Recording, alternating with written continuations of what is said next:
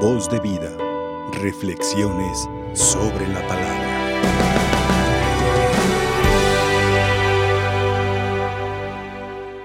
Estamos celebrando este miércoles quinto ya de Cuaresma.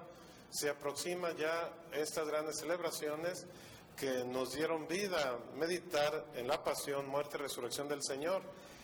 Y la lectura de esta semana nos está invitando a que nosotros nos renovemos y profundicemos en nuestra fe. Porque si no tenemos fe, pues solamente vamos a vivir la Semana Santa como un folclore, algo bonito, pero no va a marcar, incidir en nuestra vida. Y sobre todo, la Pascua que seguirá es dar testimonio de la nueva vida como cristiano. Por eso, pues recordamos lo que nos dice el Catecismo de la Iglesia Católica cuando decimos si tenemos fe. El tener fe, nos dice el Catecismo, es creer lo que Dios nos ha revelado y lo que la Iglesia nos propone.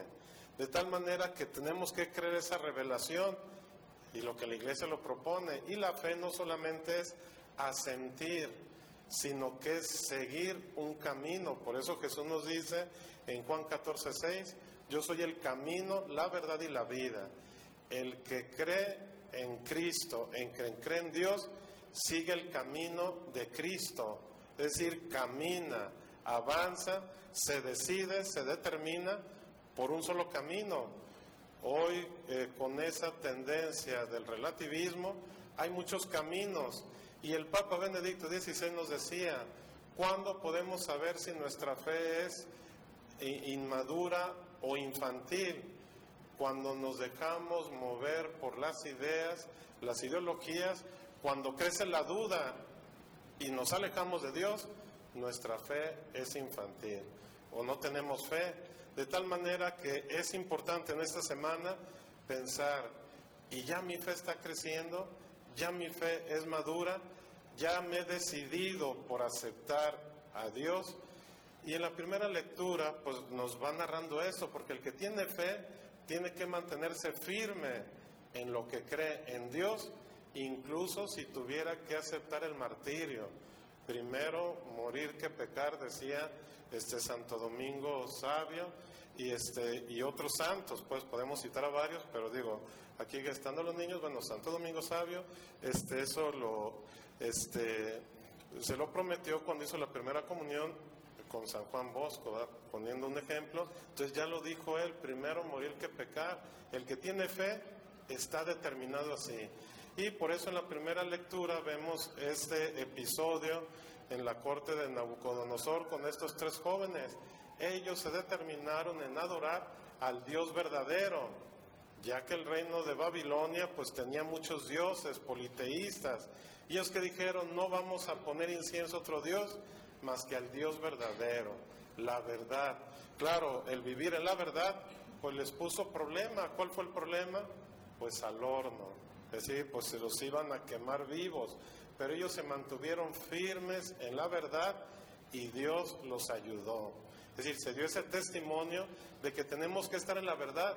No solamente decir creo, sino que dieron testimonio y cómo ante el fuego, ante el horno, en el momento que los amarraron, ellos no sabían lo que Dios iba a actuar en ese momento, pero ellos dijeron, damos nuestra vida a Dios, preferible a caer en otro tipo este, de prácticas. Y hoy podemos este, decir en el Evangelio y en nuestra vida, podemos decir, amamos a Dios y veces andamos con otras supersticiones vamos a que se lea el tarot o otro tipo de cosas, curanderos, y entonces eso es ya caer en idolatrías, porque no estamos adorando al Dios verdadero.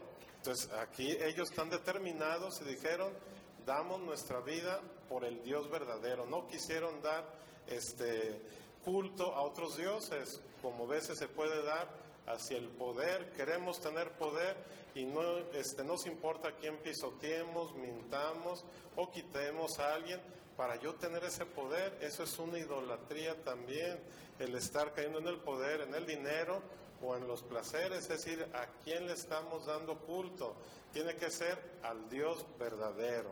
Aunque se tenga que dar ese testimonio, sin duda eh, este, en la primera lectura nos abre ese camino.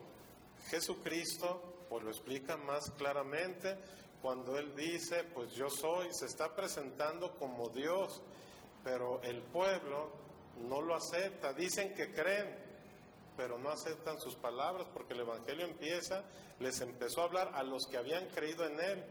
Y uno diría, ¿y de veras creyeron en él?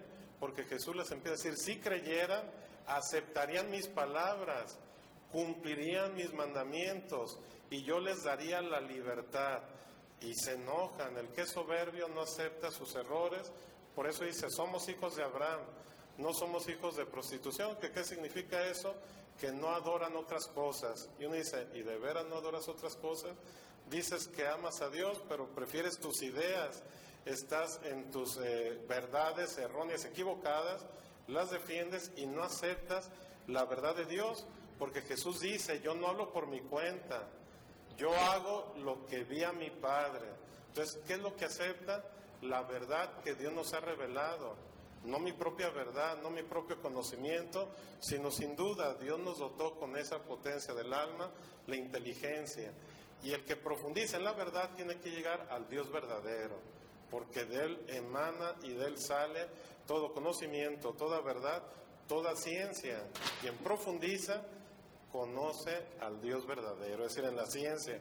Y, se puede incluso también demostrar, ya que este, Dios nos hizo inteligentes, libres, capaces de amar, y creó todo el universo, las leyes de la naturaleza, y ha puesto en nuestro interior, nuestra conciencia, la ley natural, la voz de Dios, de tal manera que el que profundiza tiene que encontrar esto.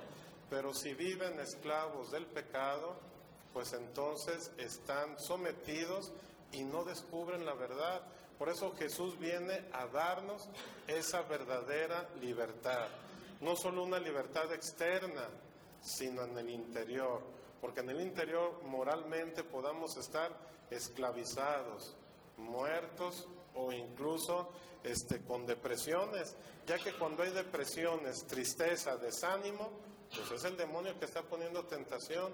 El desánimo, la tentación y la depresión también manifiestan un vacío de Dios, porque Dios es amor y si nuestro corazón se llena de Dios, se vacía, se libera de todo pecado, Dios puede habitar en la persona y ¿qué va a generar? Paz, serenidad, tranquilidad, libertad, amor, alegría. Es decir, todo va saliendo este, de lo que el mismo Evangelio nos está diciendo. Pero ¿qué reclama Dios? No hacen caso a mis palabras y por eso quieren matarme. Lo vamos a meditar la siguiente semana.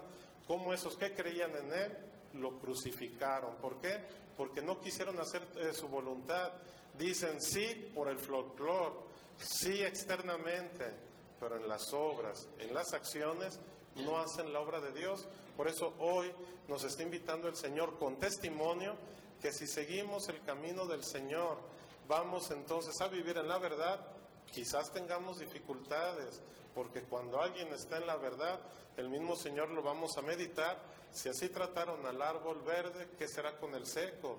Habrá dificultades, pero también nos da testimonio la Escritura y Dios, Él dará la fuerza, las palabras, los medios para salir de esas dificultades. Entonces, ojalá que hoy estemos dispuestos esta última semana, que nos preparemos para ver, tengo una fe verdadera, cierta, segura, robusta, madura, ¿cómo está mi fe? Porque depende de mi fe, será el fruto que tenga en la Semana Santa y en la Pascua.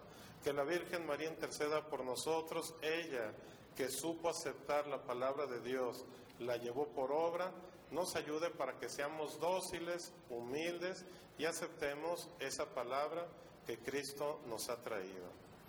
Que así sea. Voz de vida. Reflexiones sobre la palabra.